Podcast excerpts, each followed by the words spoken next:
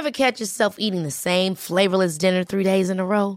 Dreaming of something better? Well, HelloFresh is your guilt-free dream come true, baby. It's me, Kiki Palmer.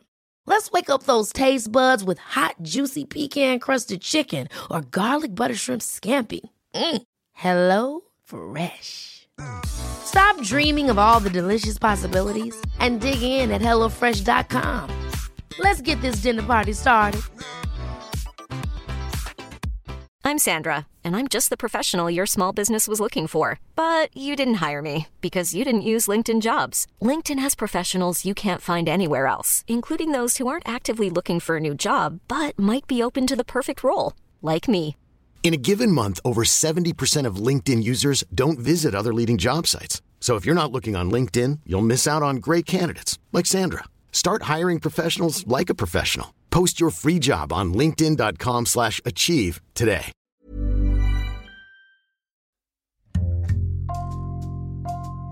Bonjour, c'est Thibault Lambert pour Code Source, le podcast d'actualité du Parisien.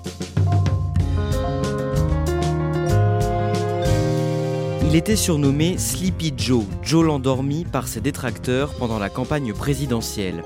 Ce jeudi 29 avril, cela fait exactement 100 jours que Joe Biden mène sa politique au pas de course à la tête des États-Unis.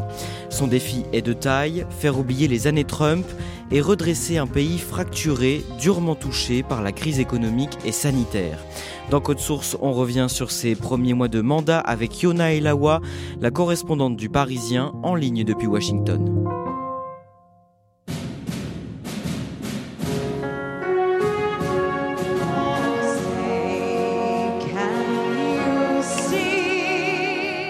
Yona Elawa, vous nous avez déjà raconté dans un précédent épisode l'Inauguration Day, le 20 janvier, lorsque Joe Biden devient officiellement le 46e président des États-Unis au cours d'une cérémonie vraiment pas comme les autres. On est dans un contexte de pandémie, pas de public, un très petit nombre de journalistes, pas de parade, pas de balles dansant. Et puis, euh, deux semaines avant, il y a eu l'attaque du Capitole, le 6 janvier, par des partisans de Donald Trump. Donc les forces de l'ordre craignent de nouvelles menaces ce jour-là pour l'investiture et le Capitole est donc bouclé, impossible à approcher. Finalement, tout s'est bien passé. Il y a bien eu une investiture qui s'est passée euh, normalement. I, Joseph Robinette Biden Jr., do solemnly swear that I will faithfully execute that I will faithfully execute the office of President of the United States. office of President of the United States. So help you God. So help me God. Congratulations, Mr. President. mais sans grande fête. D'un mot, ce n'est pas la première fois que Joe Biden met les pieds à la Maison Blanche. Bah non, puisque Joe Biden, il a été euh, vice-président de Barack Obama pendant huit ans, donc la Maison Blanche, il connaît bien. D'ailleurs, il le dit aux journalistes euh, pendant les premiers jours, euh, il dit qu'il a l'impression de, de rentrer chez lui à la maison. Et au-delà de la Maison Blanche, c'est quand même un homme politique qui a une très très longue carrière derrière lui. Il a servi au Sénat pendant 36 ans. Et aujourd'hui, c'est le président américain de l'histoire le plus âgé, puisqu'il a 78 ans. Que fait Joe Biden le soir de son investiture? Le premier jour, l'idée, c'est de faire, euh, si vous voulez, un point, un- une sorte de discours de motivation des troupes pour les équipes qui vont l'accompagner tous les jours à la Maison Blanche. Biden va leur parler, mais par visioconférence, face à une télévision où on voit des dizaines de petits visages qui l'écoutent. Et puis il va leur dire une chose qui a quand même beaucoup marqué les esprits ce jour-là.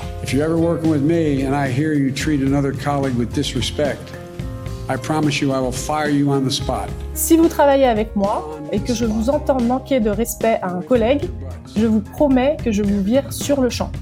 Il dit tout le monde a le droit à être traité avec respect et dignité, et c'est ce qui a cruellement manqué ces quatre dernières The années. last four years. C'est un message pour ses équipes, mais c'est surtout un message pour le pays.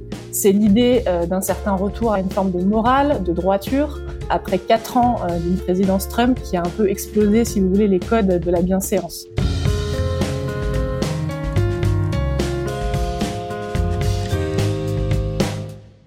Il va ensuite signer ses premiers décrets qui concernent principalement l'écologie. Il tient une promesse de campagne euh, en signant le, un décret qui annonce le retour des États-Unis dans l'accord de Paris pour le climat. Donc ça, c'est vraiment un message pour le monde, encore une fois. On oublie ces quatre années avec un président climato-sceptique et on part sur de nouvelles bases. Et donc au niveau du climat, on a un autre décret signé par euh, Joe Biden. Il s'agit d'annuler un oléoduc géant qui s'appelle le Keystone XL et qui devait transporter du pétrole du Canada au golfe du Mexique. Et cet oléoduc, il avait été rejeté par Barack Obama. Donald Trump, lui, l'avait approuvé, et donc Joe Biden dit non, c'est terminé, il n'y aura pas d'oléoduc. Ça va déclencher l'opposition des républicains, qui eux disent attention, sans oléoduc, on va détruire des emplois. Quatre jours après avoir prêté serment, Joe Biden s'entretient longuement au téléphone avec Emmanuel Macron. On sait ce qu'ils se disent? On sait qu'ils discutent pendant plus d'une heure et demie, et donc les deux présidents vont évoquer ensemble, évidemment, ben, pas mal de dossiers chauds euh, du moment, donc euh, l'Iran, la Chine, la Russie, l'Europe, le climat, et bien entendu la pandémie, hein, c'est quand même le sujet euh, numéro un.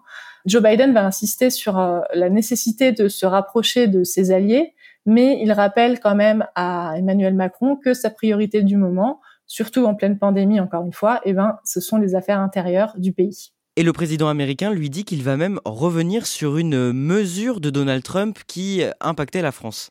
Ce dossier, c'est en fait le dossier des taxes douanières américaines sur le vin français qui avait été mise en place par Donald Trump. Eh bien, l'administration Biden annonce un moratoire sur ces taxes. Au fil des jours, les membres de son cabinet, l'équivalent de son gouvernement, prêtent serment après avoir été confirmés par un vote au Sénat. Comment décrire ce nouveau cabinet de Joe Biden? Alors, en un mot, la diversité. Il y a une scène qui l'illustre assez bien. Le 3 février, le nouveau ministre des Transports, Pete Buttigieg, quand il prête serment euh, sur la Bible, euh, comme n'importe quel autre ministre, eh bien, c'est son mari qui tient la Bible. Peter Buttigieg, I, Peter Buttigieg, do solemnly swear, do solemnly swear that I will support and defend that I will support and defend the Constitution of the United States, the Constitution of the United States. Et ça, c'est la première fois aux États-Unis qu'il y a un ministre ouvertement homosexuel. Et la personne qui lui fait prêter serment, c'est tout simplement Kamala Harris, qui, elle aussi, a fait l'histoire en devenant la première femme de couleur à être vice-présidente. Donc il y a beaucoup d'autres exemples de cette diversité dans son cabinet. Le ministre de la Défense, Lloyd Austin, est noir.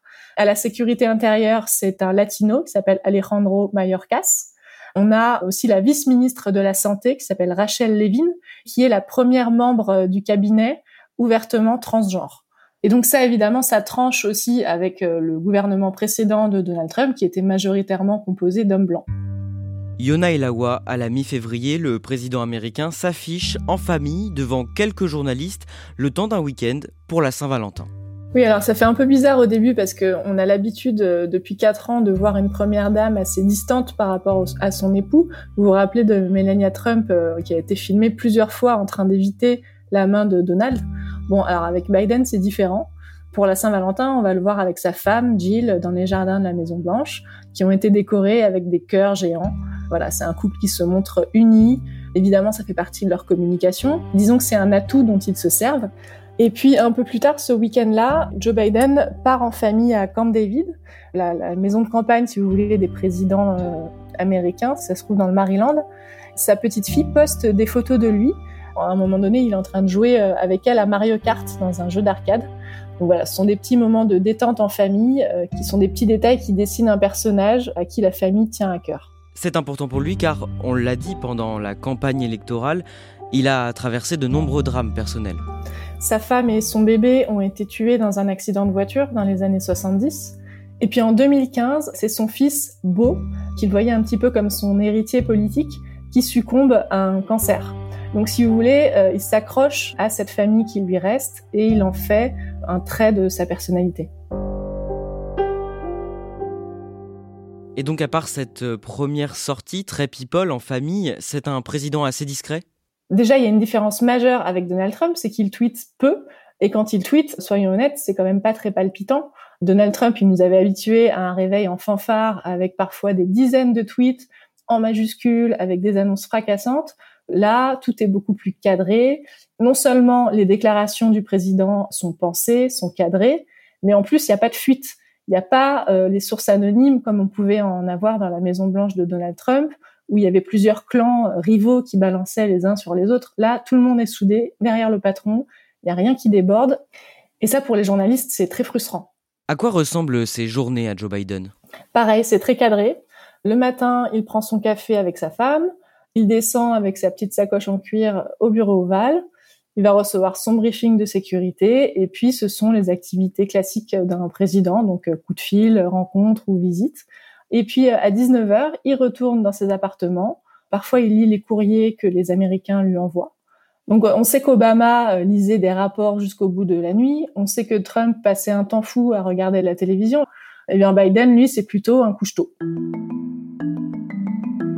Yona Elawa, le 28 février, Joe Biden publie une vidéo sur Twitter à propos du combat qui fait rage depuis plusieurs semaines entre les salariés d'Amazon et leur direction. C'est une vidéo assez courte, assez sobre mais qui est très importante parce que pour la première fois, un président en exercice adresse un message de soutien sans équivoque aux syndicats. Unions put power in the hands of workers. They level the playing field.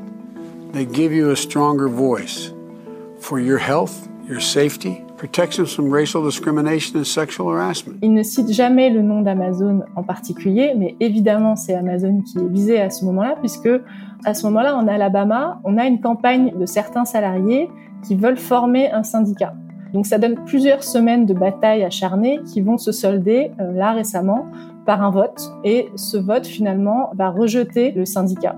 Mais tout de même, ce message de Joe Biden, il est très très bien reçu à gauche. Et d'ailleurs, les équipes du socialiste Bernie Sanders ont été mises dans la boucle avant même que la vidéo ne sorte. Bernie Sanders, ce sénateur qui s'était rallié à lui pendant la primaire, c'est important pour Joe Biden de garder toutes les sensibilités de gauche derrière lui? Oui, c'est vraiment crucial, surtout en début de mandat. La majorité démocrate au Congrès est très courte, surtout au Sénat. On a une seule voix qui permet d'obtenir 51 votes sur 100 au Sénat. Et pour l'instant, la gauche de Bernie Sanders joue plutôt bien le jeu, elle n'émet pas trop de critiques, même si elle a déjà dû avaler quelques pilules. Par exemple, le salaire minimum qu'elle voulait voir passer à 15 dollars de l'heure au lieu de 7,25 dollars au niveau fédéral, eh bien, cette proposition a été écartée par Biden. Donc voilà, chaque petit sujet peut remettre en cause cette union sacrée à gauche. Le 10 mars, le Congrès adopte l'American Rescue Plan, le plan de relance promis par Joe Biden, 1900 milliards de dollars. À quoi doit servir cet argent? Alors la mesure phare, ou en tout cas la plus populaire, c'est la distribution de chèques jusqu'à 1400 dollars par habitant. On avait déjà eu des chèques sous Trump, donc euh, Biden continue cette euh, politique, mais en rehaussant la somme. Et là, on est finalement euh, dans une expérimentation du revenu universel. Certes pas régulier, mais quand même, c'est assez inédit. Ensuite, il y a une politique qui se rapproche de nos allocations familiales en France. C'est jusqu'à 3000 dollars par enfant par an au lieu de 2000 auparavant. Et puis le plan débloque aussi des fonds pour les villes, pour les États. En tout cas, ce qu'il faut retenir, c'est la taille du plan. 1900 milliards de dollars, c'est vraiment du jamais vu.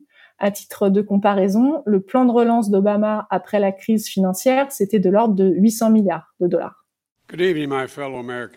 Le lendemain, le 11 mars, Joe Biden s'adresse aux Américains dans une allocution télévisée.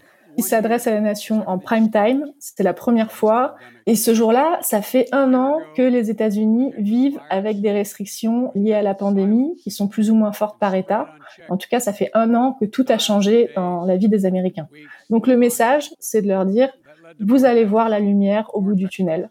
Il dit même aux Américains que si tout va bien, s'ils continuent à respecter les règles sanitaires et si la campagne de vaccination se déroule comme prévu, alors ils pourront fêter le 4 juillet comme il se doit. we do this together, by July the 4th, there's a good chance you, your families and friends will be able to get together in your backyard or in your neighborhood and have a cookout or a barbecue and celebrate Independence Day. Le 4 juillet, c'est la fête nationale et ici traditionnellement, c'est l'occasion de se réunir entre amis autour d'un barbecue. Donc c'est un message de communication assez efficace. D'un mot, depuis son arrivée au pouvoir, la campagne vaccinale s'est beaucoup accélérée. C'est une des plus grosses victoires de Joe Biden. La machine a été lancée par Trump avec des investissements massifs dans les vaccins, mais la campagne de distribution, c'est bien l'administration Biden qui l'amène et les résultats parlent d'eux-mêmes. Depuis le 16 avril, tous les adultes sont éligibles au vaccin, quel que soit leur âge, quelles que soient leurs conditions médicales. Moi-même à Washington, j'ai été vaccinée il y a près d'un mois D'ailleurs, euh, on en arrive au stade aux États-Unis où certains États ne trouvent plus de candidats au vaccin. Par exemple, dans le Mississippi, euh, c'était l'un des premiers États à ouvrir la vaccination à tous les adultes. Eh bien, aujourd'hui, ils peinent à attirer une certaine population qui est réticente à se faire vacciner. Le 16 mars, au cours d'une interview accordée à un journaliste de la chaîne ABC News, il s'en prend frontalement à son homologue russe, Vladimir Poutine. Racontez-nous cette séquence. C'est la première interview en longueur qu'il donne à un média. C'est un format donc entretien, euh, lumière tamisée dans un gymnase transformé en studio pour l'occasion. Et puis vient le sujet de la Russie il dit qu'il connaît bien Poutine, il dit qu'il l'a rencontré, donc euh, voilà, il connaît l'homme. Et le journaliste lui dit, mais alors, euh, si vous le connaissez, est-ce que vous pensez que c'est un tueur? So you know Vladimir Putin, you think he's a killer? Et là, Biden répond oui, immédiatement, sans sourciller. Mm-hmm. I do. Que va lui répondre Vladimir Poutine? Vladimir Poutine va répondre à la télévision d'État russe et il va dire l'équivalent euh, de notre expression en français, c'est celui qu'il dit qu'il est. Il met Biden ensuite au défi de débattre en direct à la télévision dans les jours qui viennent. Évidemment, Biden n'a pas donné suite à cette invitation. Et ces derniers jours, il a même annoncé des, des sanctions assez dures envers Moscou, même s'il tend la main à Poutine pour discuter. Pourquoi est-ce que Joe Biden adopte ce ton envers lui? Parce qu'il l'a promis pendant la campagne présidentielle d'être plus dur envers Moscou. Il estime que l'administration Trump n'a pas été assez dure, alors même qu'on savait que la Russie avait interféré dans la présidentielle de 2016. Et même aujourd'hui, les services de renseignement continuent à considérer la Russie comme une menace. Donc Biden, il montre ses muscles et il dit à Poutine qu'il ne va pas pouvoir continuer son petit jeu avec lui bien longtemps. Pour l'instant, ça n'a pas vraiment l'air d'impressionner Poutine. Le 25 mars, pendant sa toute première conférence de presse à la Maison Blanche, il est mis en difficulté au sujet de l'afflux de migrants à la frontière mexicaine. Il y a un afflux de migrants venus d'Amérique centrale et les autorités américaines sont débordées. Il y a des reportages à la télé qui tournent en boucle. On voit des migrants qui sont interrogés et quand on leur demande pourquoi ils viennent, eh bien beaucoup répondent parce que Joe Biden est un président euh, généreux, accueillant. Joe Biden, lui, quand il est confronté à ces images, dit aux journalistes non non mais c'est pas parce que euh, j'ai cette image de good guy, de mec bien que les migrants viennent. Does anybody suggest that there was a 31% increase under Trump because he was a nice guy? Il dit que si les migrants arrivent, c'est par vagues, euh, ce sont des vagues euh, plus ou moins régulières et qu'il n'y a rien d'anormal à ça. It happens every single solitary year. There is a significant increase in the number of people coming to the border. Bref, il est dans le déni total. Il commet une erreur à ce moment-là?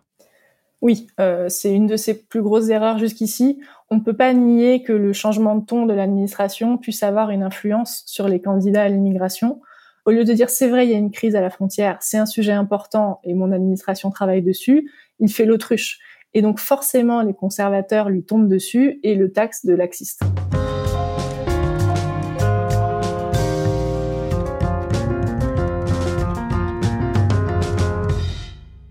Yona Elawa, le 31 mars, Joe Biden se rend à Pittsburgh, en Pennsylvanie, et il va faire une annonce fracassante. Après 1900 milliards pour la relance, il annonce 2000 milliards de dollars pour renouveler les infrastructures du pays. C'est du jamais vu. Donc l'idée, c'est de reconstruire les ponts, les routes, les ports, les voies ferrées, tout ça en mettant l'accent sur les énergies renouvelables et en mettant les Américains au travail pour relancer la machine économique.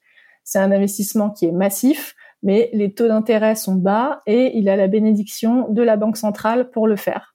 Côté républicain, on hurle, on dit que ce sont des dépenses folles qui vont créer de l'inflation. Ces annonces d'investissement massif, c'est un tournant? Oui, pendant 40 ans, les politiques économiques aux États-Unis ont été marquées par Ronald Reagan. Depuis ce président, il fallait que l'État se désengage, il fallait baisser les impôts, il fallait laisser les individus être responsables de leur propre trajectoire économique. Et même les présidents démocrates, comme Bill Clinton et Barack Obama, ont été soumis, dans une certaine mesure, à ce dogme néolibéral. Là, ce qui est en train de tenter Joe Biden, c'est de changer la manière dont les Américains perçoivent l'État. C'est essayer de leur prouver que l'État fédéral peut les aider à améliorer leur vie. Et ça, c'est un sacré défi. Le 14 avril, Joe Biden fait une annonce importante concernant la présence de l'armée américaine en Afghanistan. Qu'est-ce qu'il dit?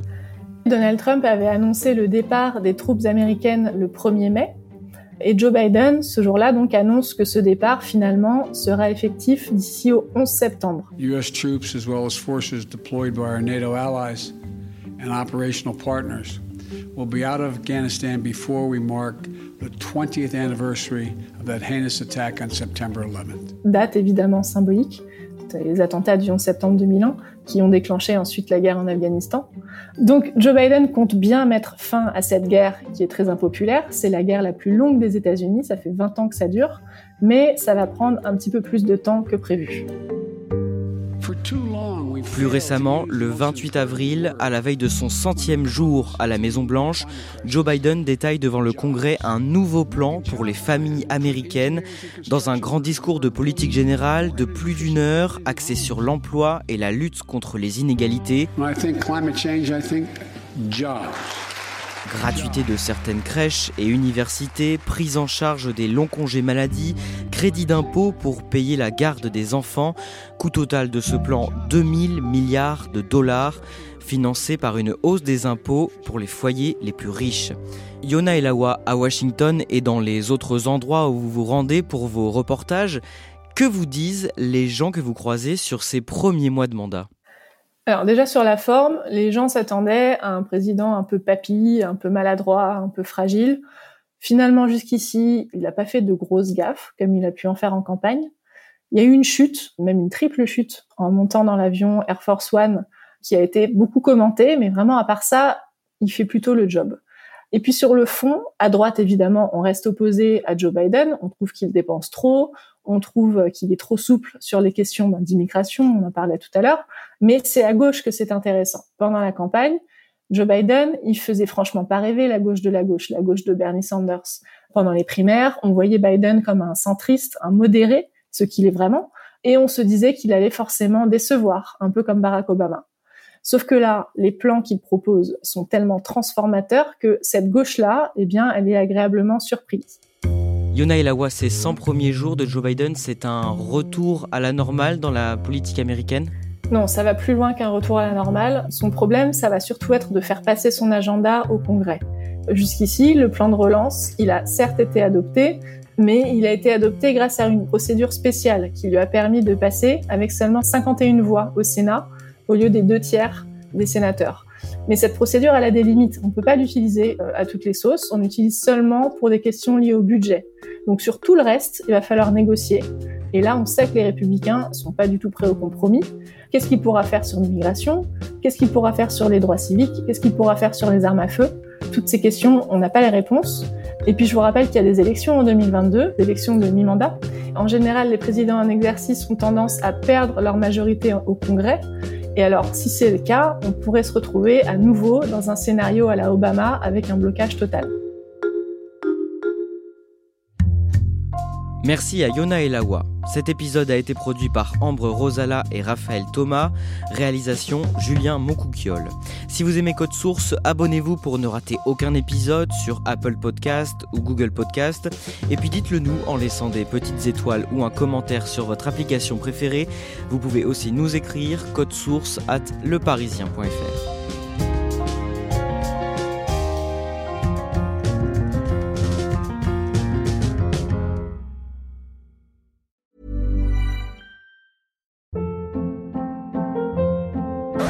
Hold up. What was that? Boring. No flavor. That was as bad as those leftovers you ate all week. Kiki Palmer here, and it's time to say hello to something fresh and guilt-free. Hello Fresh. Jazz up dinner with pecan-crusted chicken or garlic butter shrimp scampi. Now that's music to my mouth. Hello Fresh. Let's get this dinner party started. Discover all the delicious possibilities at hellofresh.com.